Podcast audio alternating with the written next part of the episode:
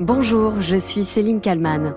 Aujourd'hui, dans le titre à la une, je vais vous raconter l'un des plus grands exploits de l'histoire de la route du Rhum. Cette course transatlantique en solitaire à la voile, disputée tous les quatre ans. Je vais vous raconter la course et la victoire légendaire de Florence Artaud, première femme à remporter l'épreuve.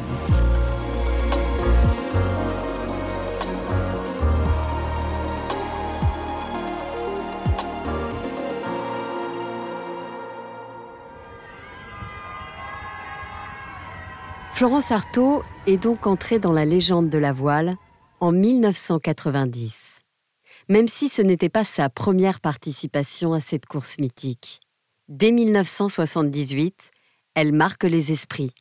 Elle n'a que 21 ans, mais crève déjà l'écran. Au chapitre des exploits de cette transat française, il y a la performance de Florence Artaud. Elle a été la première femme à l'arrivée, vous le savez, et surtout elle s'est classée 11e, c'est-à-dire une très bonne place. Un premier exploit donc, au terme d'une course éprouvante, où Florence Artaud n'est pas épargnée par les moments de doute et par les difficultés techniques rencontrées sur son bateau. Mais le public découvre une femme au tempérament exemplaire.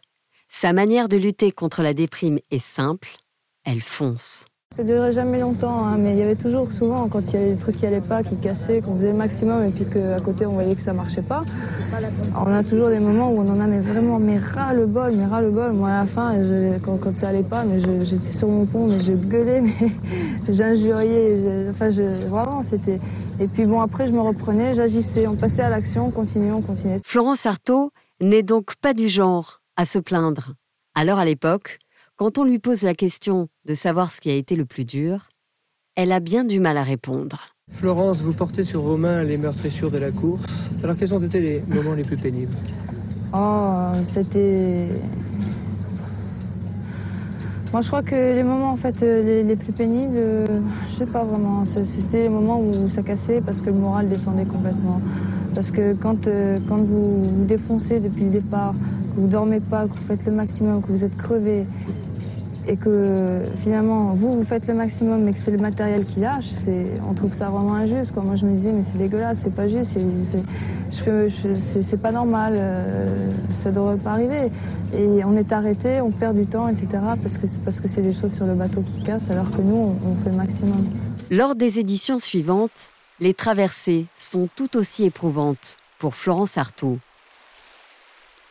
En 1982, elle devient la première femme au monde à barrer un trimaran, un bateau à trois coques. Les conditions météo sont mauvaises et surtout, son pilote automatique tombe en panne. Autrement dit, le repos sera impossible pour le reste de la course. Malgré cela, Florence Artaud se classe 20e.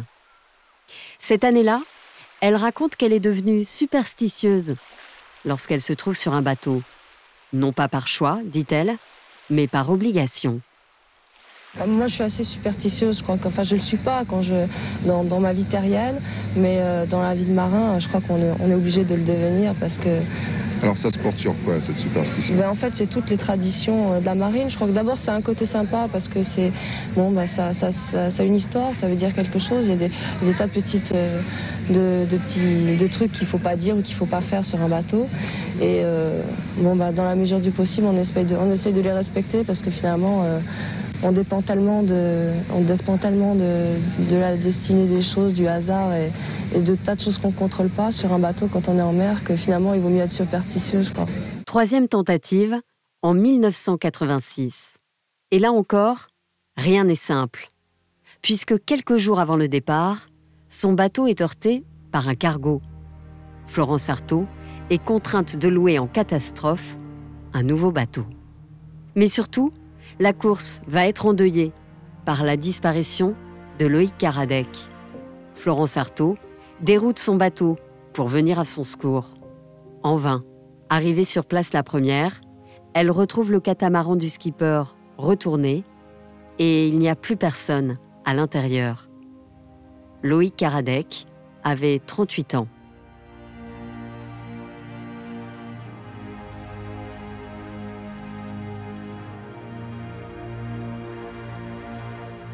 Florence Artaud terminera néanmoins la course et se classera à nouveau à la 11e place, après avoir dû faire escale pour réparer son bateau.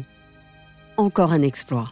Mais en arrivant en Guadeloupe, elle déclare ⁇ Ce qui m'intéresse, ce n'est pas d'arriver. Si je fais de la compétition, ce n'est pas pour participer, c'est pour gagner. Bah c'est raté, encore une fois. Il faudra que je recommence, dans quatre ans. 1990, la quatrième participation sera la bonne. Départ cet après-midi à Saint-Malo de la route du Rhum, arrivée d'ici environ une quinzaine de jours pour les meilleurs du moins. Pour gagner, il faut bien sûr un bon bateau, il faut une bonne météo et maintenant il faut aussi un bon routeur. Un routeur, c'est celui qui, de la terre, va aider le navigateur à trouver les meilleurs caps en fonction de la météo, bien sûr, mais aussi de la position des autres concurrents. Et on pourrait rajouter qu'il faut sans doute aussi un peu de chance. Mais de la chance, Florence Artaud en manquera à nouveau pour sa quatrième participation.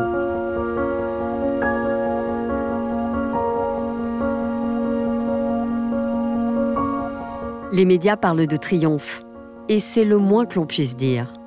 Florence Artaud va être à nouveau privée de son pilote automatique, mais cette fois, elle sera aussi privée de radio et même de carte météorologique. Le routeur, justement, elle commencera par échanger avec lui par Telex. Lors de cette édition, la météo est déchaînée.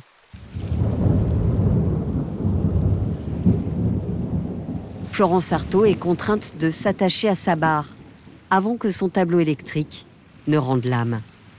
Elle n'a plus aucun moyen d'échanger avec qui que ce soit. Florence Artaud va aussi traverser un drame très personnel, seule en mer, seule sur son bateau. Après, euh, j'ai été vachement malade, j'ai cru que j'allais mourir. j'ai failli déclencher ma balise de détresse, mais je me suis dit, ça ne changera rien, même si je la déclenche. Si, si je m'arrête pas de saigner, euh, de toute façon, euh, on me sauvera pas à temps. Alors, bon, bah, j'ai mis à la cape, je me suis allongée. Et puis après, bah, j'ai été obligée de barrer 20 heures sur 24 depuis une semaine. Quoi. Mais bon, bah, ça a marché, donc c'est le principal. Elle comprendra par la suite que cette hémorragie était en fait une fausse couche. Seule, donc loin de tout et de tout le monde. Lors de cette victoire mythique, la météo se calme. Florence Artaud réussit tant bien que mal à réparer l'un de ses pilotes automatiques, tout en scrutant les nuages pour s'orienter. En arrivant au large de la Guadeloupe, elle ne connaît pas son classement.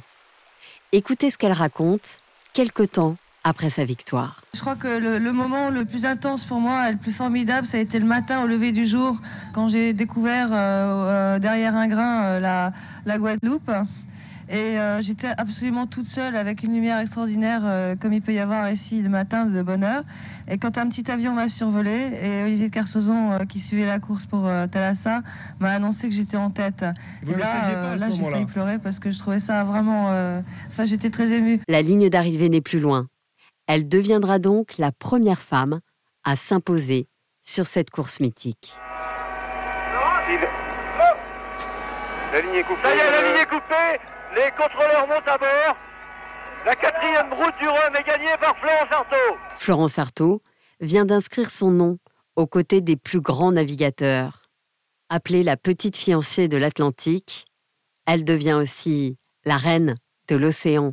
En 14 jours et 10 heures, elle bat de 5 heures le record de la route du Rhum, détenu depuis 1986 par Philippe Poupon. Dans la foulée, les médias s'arrachent les premiers mots de Florence Artaud, qui a encore bien du mal à réaliser. J'ai même failli abandonner, et puis euh, je me suis dit non, non, je n'abandonnerai pas, j'ai jamais abandonné, c'est pas aujourd'hui que je vais commencer. Et je crois que je ne réalise pas encore ce qui m'arrive. à son retour en métropole, le journal L'équipe élit Florence Artaud championne des champions français. Voilà comment la navigatrice est entrée dans la légende.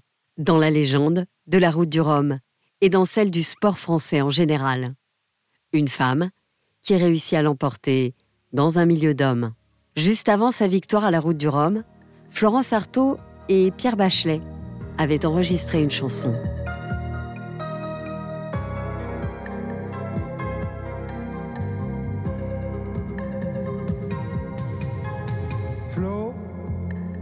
Bien le nom que tu voulais.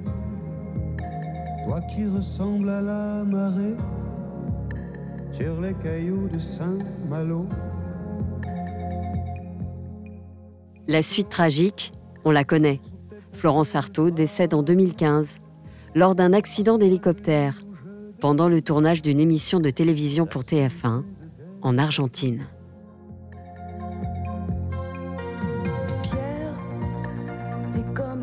Sur la lande. Tu ne bouges pas, tu te demandes où peuvent bien aller les rivières. Chacun est fait comme il est. Chacun prend feu comme il Bonjour Joseph Bizarre. Bonjour. Vous êtes euh, directeur général euh, au C-Sport euh, Penduic, organisateur euh, de la Route du Rhum. Merci de nous accorder euh, cette interview depuis euh, la Guadeloupe où vous euh, vous attendez euh, au moment où on enregistre l'arrivée des, premiers skippers. Euh, Vous avez peu dormi, on en parlera après, on expliquera pourquoi. Euh, Florence Artaud est d'une certaine manière, euh, je voulais revenir sur cette navigatrice, présente sur la route du Rhum cette année puisque son ami Philippe Poupon, pour sa cinquième participation, a pris le départ sur l'ancien trimaran de la navigatrice. C'est le bateau avec lequel elle avait gagné la, route du Rhum, c'est ça? Exactement, c'est un bateau qui est mythique parce qu'il a, il a gagné la route du Rhum en 1990 avec Florence Artaud et il a euh, marqué euh, d'une euh, d'une empreinte indélébile l'histoire de cette course puisque c'est la première fois et la seule fois qu'une femme avait gagné au scratch, c'est-à-dire toute classe confondue, la route du Rhum destination Guadeloupe. Et c'est une femme qui du coup a marqué l'histoire de notre pays. On l'a appelée la petite fiancée de l'Atlantique et elle, raconte quelque chose de bien joli sur notre sport. La victoire de Florence Artaud, c'est donc une des victoires les plus retentissantes de l'histoire de la course. La mort d'un des concurrents euh, qui était euh, son ami aussi quelques années auparavant, les, les problèmes techniques de météo, euh, elle a fait une fausse couche en mer, elle a cumulé toutes les plus grandes difficultés. Est-ce que ça arrive souvent que les skippers terminent une course sans carte météo ou sans pilote automatique? Ce qui fait la magie de cette course et ce qui a fait la magie de la victoire de Florence Artaud euh, à l'époque, mais ce qui est toujours vrai d'ailleurs aujourd'hui, c'est que c'est une course euh, qui se joue sur un concept qui est finalement assez simple, un homme ou une femme, un bateau et un océan. Et sur ce scénario-là, euh, 3500 milles nautiques, ça fait un peu plus de 6500 km, et ben il peut se passer à peu près tout et n'importe quoi, d'autant plus que c'est un sport mécanique. Et on le voit même sur cette édition, il y a en général euh, 20% de, d'abandon qui sont liés euh, pour certains à des problèmes techniques, pour d'autres à des problèmes humains, euh, pour d'autres à des problèmes météo.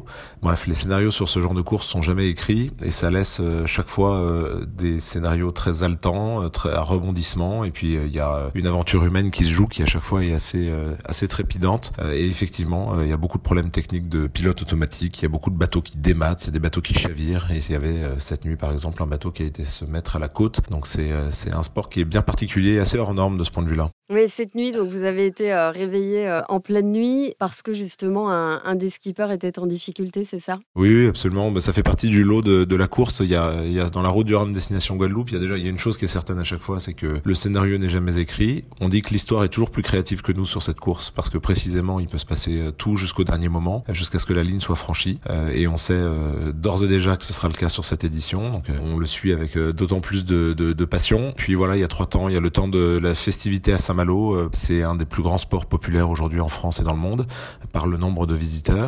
Et il y a le deuxième temps qui est le temps de la course. C'est un événement majeur, j'a- j'allais y venir euh, aussi par le nombre de ses participants. Il y a combien? 138 bateaux qui ont pris le départ cette année, c'est ça? C'est un record? Exactement, 138 bateaux, c'est un record. Il faut se souvenir qu'en 1978, première édition, c'était 38 bateaux. Donc c'est la preuve que le sport se porte bien. Et donc oui, deux- un deuxième temps qui est le temps de la course. Et là, c'est euh, les marins en mer qui, qui déploient leurs plus beaux atouts sportifs. Et puis nous, à terre, avec la direction de course et avec l'organisation, qui suivons ça et qui veillons de façon à ce que ben, l'équité sportive et puis l'intégrité des marins se passe le mieux possible. Et puis enfin, il y aura la troisième étape, ce sera la célébration ici à- en Guadeloupe des marins, de leur arrivée, de leur victoire, de leurs histoires, de leurs aventures. Enfin bref, tout ce qui fait le sel de ce sport. Et justement, revenons sur l'organisation de la Route du Rhum. C'est un peu comme les Jeux Olympiques. hein. C'est quatre ans de, de travail pour quelques jours seulement euh, de course. Le public, sans doute, ne mesure pas les, les difficultés d'organiser tout cela. hein. C'est une industrie lourde qui réunit euh, autour d'une petite organisation, au Sport Penduic, euh, que, que je dirige, qui est une organisation dans laquelle il y a 20 personnes, mais qui sur l'événement réunit euh, 500 personnes qui travaillent autour de nous à temps plein pour pouvoir euh, déployer un projet qui est vraiment un projet grandeur XXL et qui touche à peu près à tout ce qui est nécessaire pour pouvoir le déployer dans les bonnes conditions, la sécurité, la logistique, l'événementiel, la lumière, l'image, la production. Bref, c'est un, projet très complet. Il faut pas moins de 4 ans pour pouvoir le mettre en œuvre et puis bah, délivrer ce qui est aujourd'hui une édition absolument record, 138 bateaux au départ, c'est un nombre absolu de bateaux de participants, on l'a dit, et c'est un million et demi de visiteurs, plus de 100 000 visiteurs jour à Saint-Malo. Euh, c'est euh, deux stades de France. Et puis euh, ici Guadeloupe, une ferveur populaire dans trois villages différents partout sur l'île. Donc un événement qui touche deux territoires, deux continents et une même passion autour de l'océan. C'est un événement qui est gratuit hein, pour le public. N'importe qui peut venir voir le départ à Saint-Malo ou l'arrivée en Guadeloupe. Comment se finance une telle course? Le concept de la route du Rhum destination Guadeloupe, c'est sans doute d'ailleurs ce qui fait son succès depuis, depuis 44 ans maintenant. C'est la deuxième édition. Euh, il, est, euh, il est basé déjà sur le concept sportif, c'est assez simple de comprendre, des bateaux, des bateaux qui partent en solitaire sur l'Atlantique, quelle que soit leur taille d'ailleurs, c'est la Transat de la Liberté, elle a été construite sur l'idée qu'il fallait pas de limite pour que, bah, pour que ça se joue euh, au meilleur, que le meilleur gagne. et puis la deuxième, le deuxième ingrédient, c'est celui de, de la liberté du public de venir voir et communier avec ces bateaux sur le ponton au départ et à l'arrivée sur des villages qui sont gratuits et ouverts à tous. Ce qui veut dire qu'on est euh, dans ce sport privé euh, d'un des sources euh, de financement que les autres sports ont, qui est la billetterie. La plupart des sports se, font, se financent sur la billetterie, c'est-à-dire on, achète un billet pour aller dans un stade et, on est par ailleurs privé d'une autre source de financement qui est la vente des droits télé. Les sports vendent leurs images aux télévisions qui les rediffusent ensuite auprès des téléspectateurs.